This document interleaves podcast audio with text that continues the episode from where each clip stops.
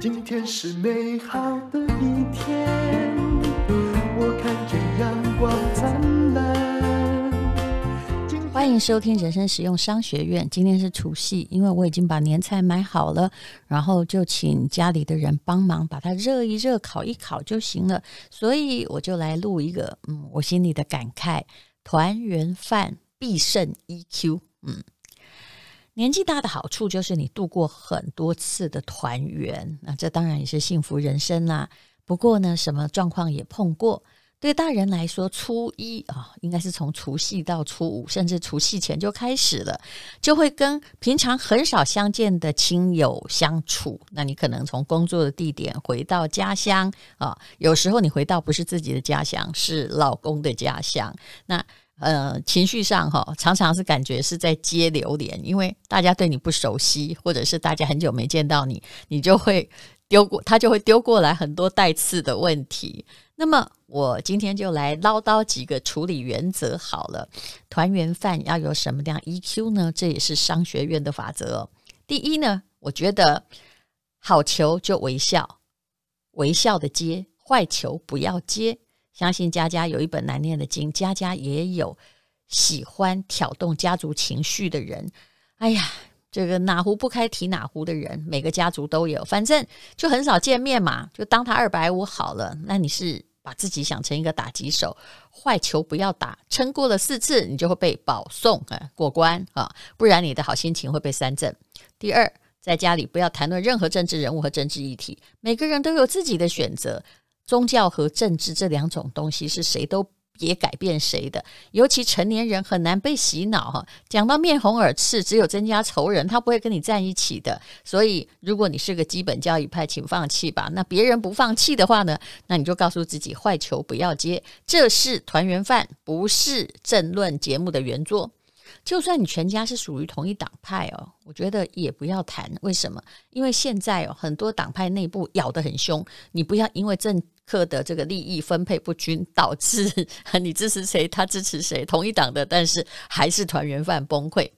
第三，同一个家族的亲友都可能有情绪张力很大的人，就有些人很安静，有些人就是喝酒会闹事，那就不能不让他来啊！哦，以前我们家就是有这种人，当然不是在团。不是在除夕夜发生，就是在比如初二啊、初三啊，他就是一定会来访嘛，对不对？平常人好好的哦，但是他情绪张力很大，而且每一个家族都有这种冰山底下的某种怨恨哦。那通常喝酒之后啊，这些事情就会露出台面，酒肯定会增加误会，没有人是真的醉的，酒醉只是最好的闯祸借口罢了。当你看到那个可能会变不定时炸弹的人，他开始喝酒找你聊天，我劝你。呃，无论如何，最好的 EQ 是闪开吧，因为旧事重提哦，他一定会提，你又不高兴，这种一定要回避。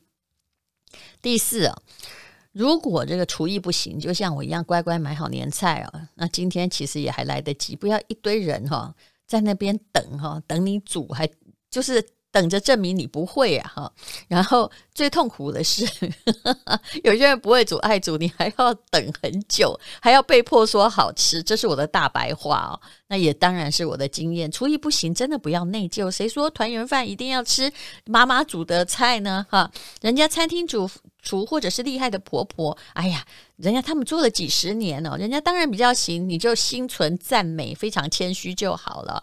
你也可以安慰自己，会买货是一种能力哦，会摆盘也是一种才华。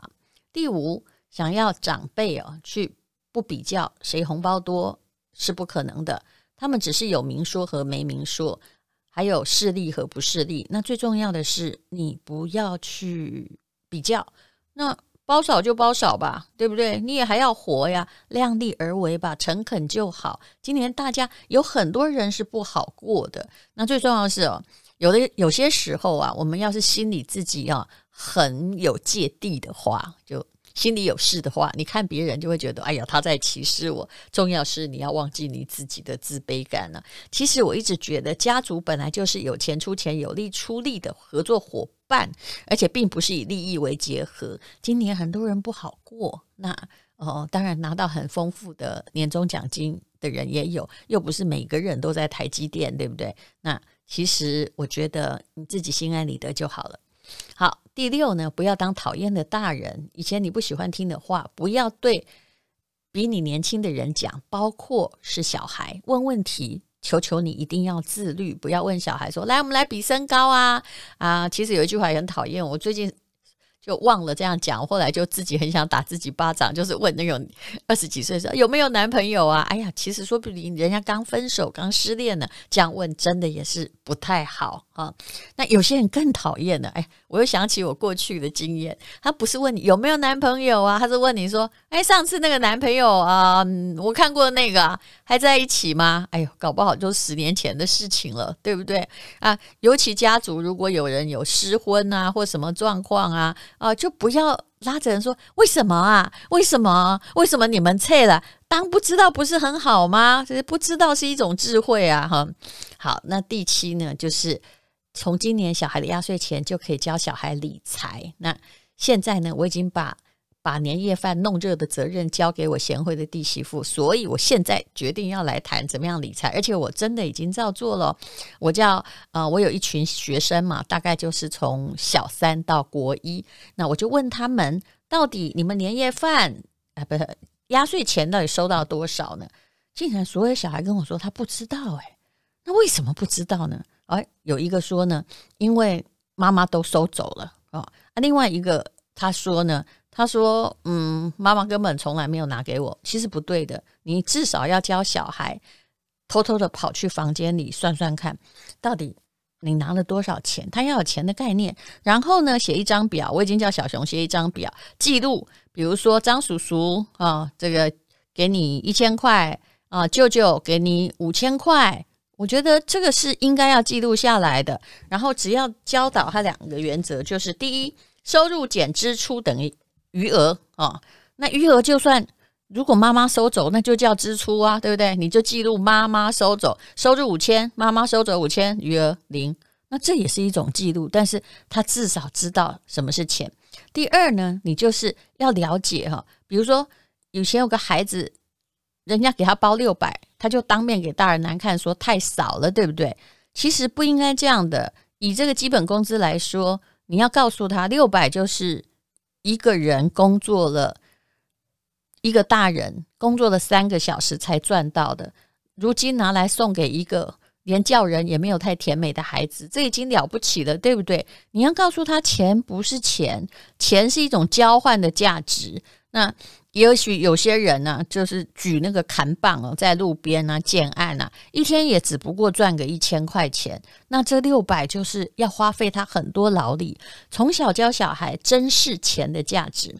那第三呢？啊、哦，其实我怎么要讲到二，怎么讲到三呢？好，那这是第二。然后，请有一个很重要的事情，除了记账之外，我看到很多会记账的人，结果还是没有钱，因为他们只记账，只记支出。没有记他的愿望，小孩都有愿望要买东西。假设你真的有拿到局部的零用钱，你应该要问他：你要先存多少呢？也就是这是人生理财最重要的原则：先存再消费。你打算存多少？假设你收到一千块，我打算存五百，那五百就是你可以花的钱。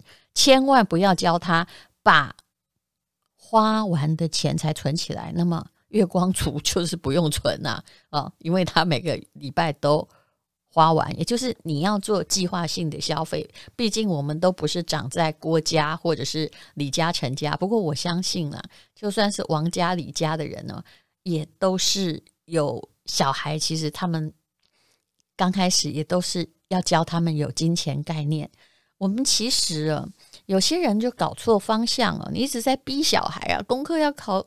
的很好啊啊，没有一分少一分打一下啊，啊！如果考第二名，就说其实你可以考第一名的。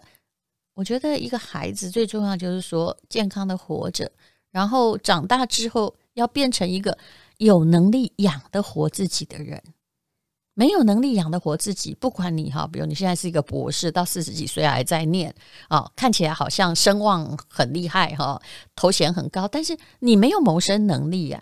在现代工商社会的谋生能力，就好像以前啊，男人出去能不能打到猎物回来抚养妻小的能力一样。你不要告诉别人说我穿的这件兽皮很漂亮啊，但是我出去都打不到野兽。其实这个不是一个正确的价值观啊！我相信我们都希望孩子都变成将来能养活自己的人。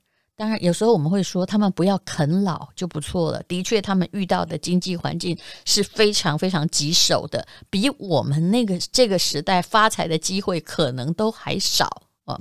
那么最重要，他要先养活自己啊，不要觉得把爸妈的或别人给他的东西当成理所当然。所以，就从今年的除夕开始教他压岁钱理财吧。其实，我觉得百分之八十的大人自己也要先有概念，请你先存再消费啊。那这些事情都是我们一直在讲的。祝大家新年快乐喽！今天是美好的一天，